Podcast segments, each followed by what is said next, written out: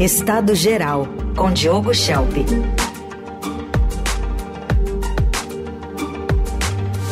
Mais análise política. Oi, Diogo, bom dia. Bom dia, Raíssa, Carol, bom dia a todos. Bom dia. Estamos aqui na expectativa, em instantes, para o início das sabatinas de Flávio Dino, ministro da Justiça indicado ao Supremo Tribunal Federal, e Paulo Gonês, subprocurador indicado para a Procuradoria-Geral da República, os dois pelo presidente Lula, sabatina lá na CCJ do Senado. E você vê algum problema em essas sabatinas serem simultâneas? É um, uma novidade nesse aspecto, não? Uma novidade, não é? E o presidente da CCJ, o Davi Alcolumbre, disse que gosta de fazer coisas novas, né? Deu essa resposta até um, um pouco irônica quando foi questionado sobre esse modelo que é inédito.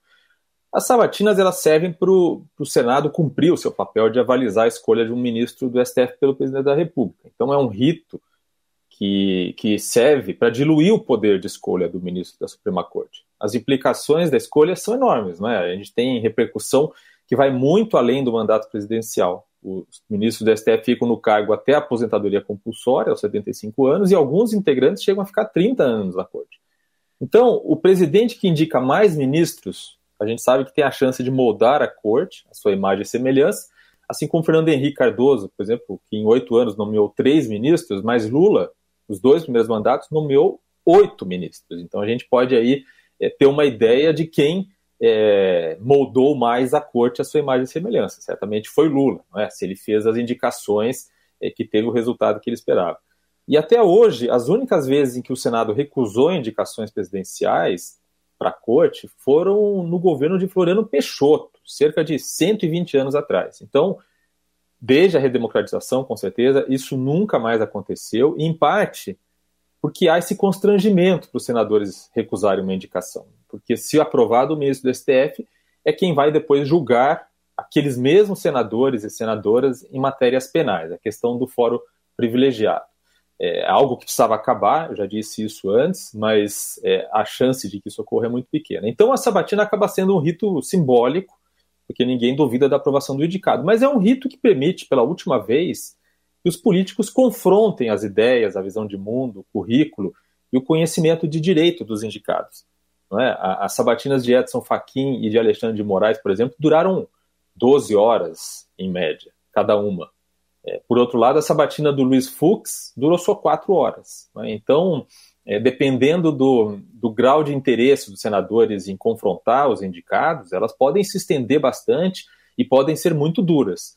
Então, essa decisão de fazer uma sabatina simultânea dos dois indicados, ainda mais para cargos diferentes, né?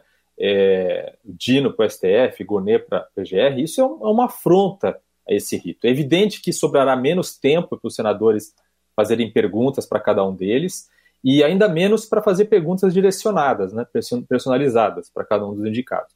Os parlamentares eles vão ter que fazer mais de uma pergunta por vez, a Dine Gonet.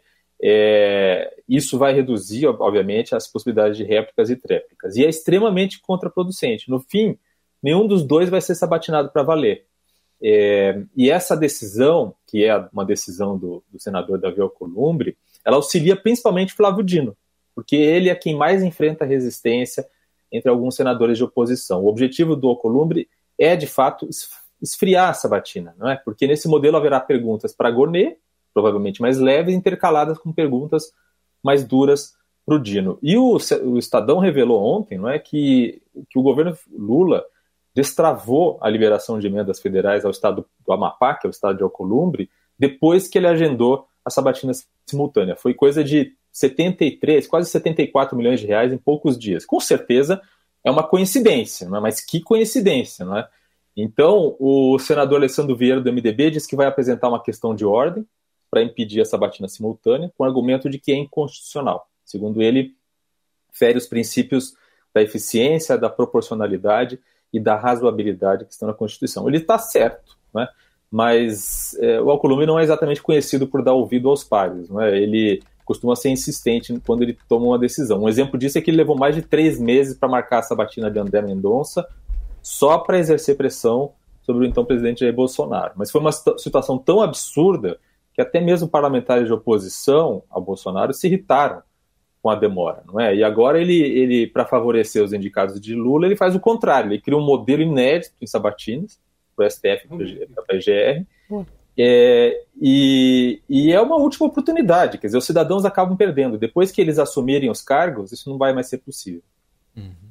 Ainda que a aprovação seja individual, né? Depois da sabatina, né? Cada nome tem uma, uma votação individual. Ainda que a votação seja individual, se ele não consegue mudar, uhum. mas, é, mas é aquilo que eu falei, né? A chance de que eles sejam recusados é muito baixa. É mais provável que eles sejam aprovados. É, Dino, talvez com uma margem menor uhum. do que Gonet. Mas, de qualquer forma, é o rito né, da, da, da, das perguntas incômodas, de realmente querer saber o que, que eles pensam, como eles é, se posicionariam em determinados temas.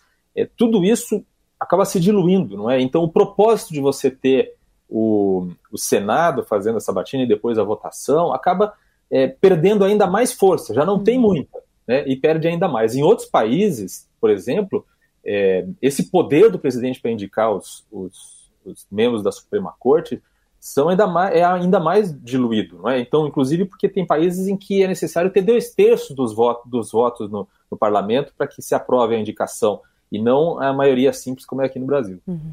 É, queria te ouvir também sobre essa reunião que está agendada para amanhã. O assessor da presidência da República, Celso Amorim, vai representar o Brasil na reunião entre os líderes da Venezuela, Nicolás Maduro, e da Guiana, o Irfan Ali.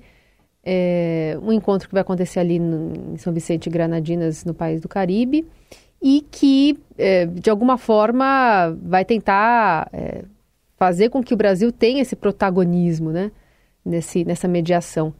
Queríamos todos, talvez, sermos mosquinhas para saber o que, que, vai acontecer aí nessa conversa, como é que vai ser os ânimos, se exaltados ou não. Pois é, Carol, a gente, quando a gente lê a notícia de que Lula é, indicou Celso Amorim, o seu assessor para assuntos internacionais, para ir no lugar dele nessa reunião, a gente tem a sensação, não é, lendo as notícias aqui no Brasil, que o Celso Amorim vai ter um protagonismo é, como mediador dessa conversa. É, mas não é bem assim, porque na realidade, não é esse, esse encontro acontece é, de fato, né, em, em, São Vicente e Granadinas, e a gente tem que lembrar que quem vai de fato receber os dois presidentes, né, o ditador Maduro, o presidente Ali da, de, da Guiana, vai ser o primeiro-ministro né, de São Vicente e Granadinas, que é Ralph Gonçalves. Então ele, em primeiro lugar, é ali quem está fazendo é, tendo um papel primordial como, como, como aquele que recebe. É? E, além disso, vai ter a participação da CELAC, que é a Comunidade dos Estados Latino-Americanos e Caribenhos, e da CARICOM, que é a Comunidade do Caribe, que também vão estar ali mediando a reunião. Então, o Celso Amorim vai representar o Brasil na reunião, mas ele não vai ter o papel de protagonismo é, que provavelmente haveria né, se Lula estivesse presente.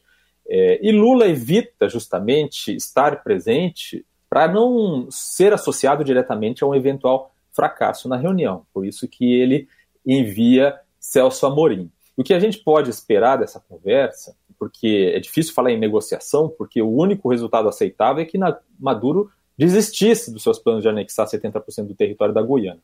Né? E, e não há muito em que Irfan Ali, o presidente da Guiana, possa ceder. O problema é que Maduro também não vai querer sair da reunião com uma posição de derrotado, né, de quem voltou atrás nos seus planos. Então, o Irfan já disse ontem que não vai negociar esse equívoco com Maduro e que vai dizer a ele no encontro é, de quinta-feira, de amanhã, que qualquer contestação territorial deve ser feita em tribunais internacionais. E o Maduro, por sua vez, é, vai fazer as suas reclamações de sempre, vai dizer que os Estados Unidos estão provocando esse conflito em conluio com a petroleira ExxonMobil, que são aquelas conspirações amalucadas que os chavistas gostam de fazer. Eu não tenho muitas esperanças em relação à reunião, pode até ser que saiam de lá dizendo que está tudo apaziguado, mas dificilmente Maduro vai reduzir o tom da conversa depois disso.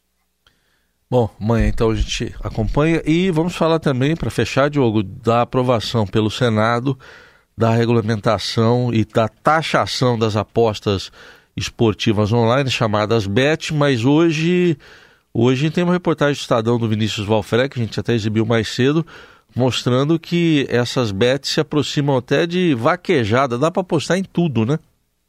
Pois é, dá para apostar em tudo E é interessante porque, de fato, na aprovação do Senado ontem, foram apresentadas duas emendas né, que, que tentam evitar justamente essa expansão ou que essa regulamentação, que tem o propósito de trazer mais arrecadação para o governo e para ajudar o governo a cumprir a meta de zero, é, de meta fiscal zero no ano que vem, é, que ela possa servir de uma brecha para, enfim, legalização do jogo do azar no Brasil. Né? Então, a primeira emenda, que é de autoria do senador Carlos Portinho, ela, ela exclui a possibilidade de apostas em eventos virtuais e jogos online. Então, é, que, que o ambiente virtual se torne é, um ambiente de jogos, de fato. Não é?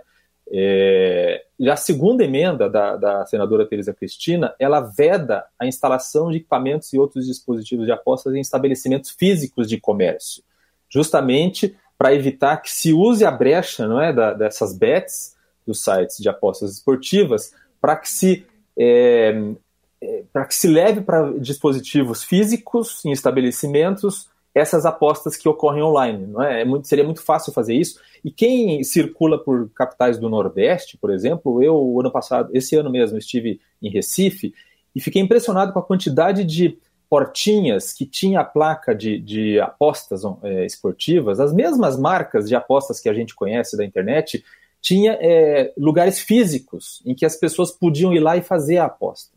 É?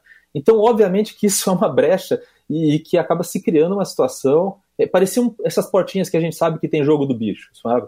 Então, é, obviamente que acaba se criando essa brecha e essas duas emendas tentam é, coibir isso. E é uma, uma, um ponto muito importante na pauta conservadora de costumes é, se opor aos jogos de azar. A gente lembra que aquela reunião de 22 de abril de 2020, que teve um monte de polêmica, aquela reunião do governo Bolsonaro, é, com palavrões e tudo mais, em que teve aquele embate do então ministro do Turismo, Marcelo Álvaro Antônio, e a Damares Alves, sobre a ideia de criação de resorts que poderiam ter jogos de azar. E a Damares Alves respondeu que a proposta era um pacto com o diabo.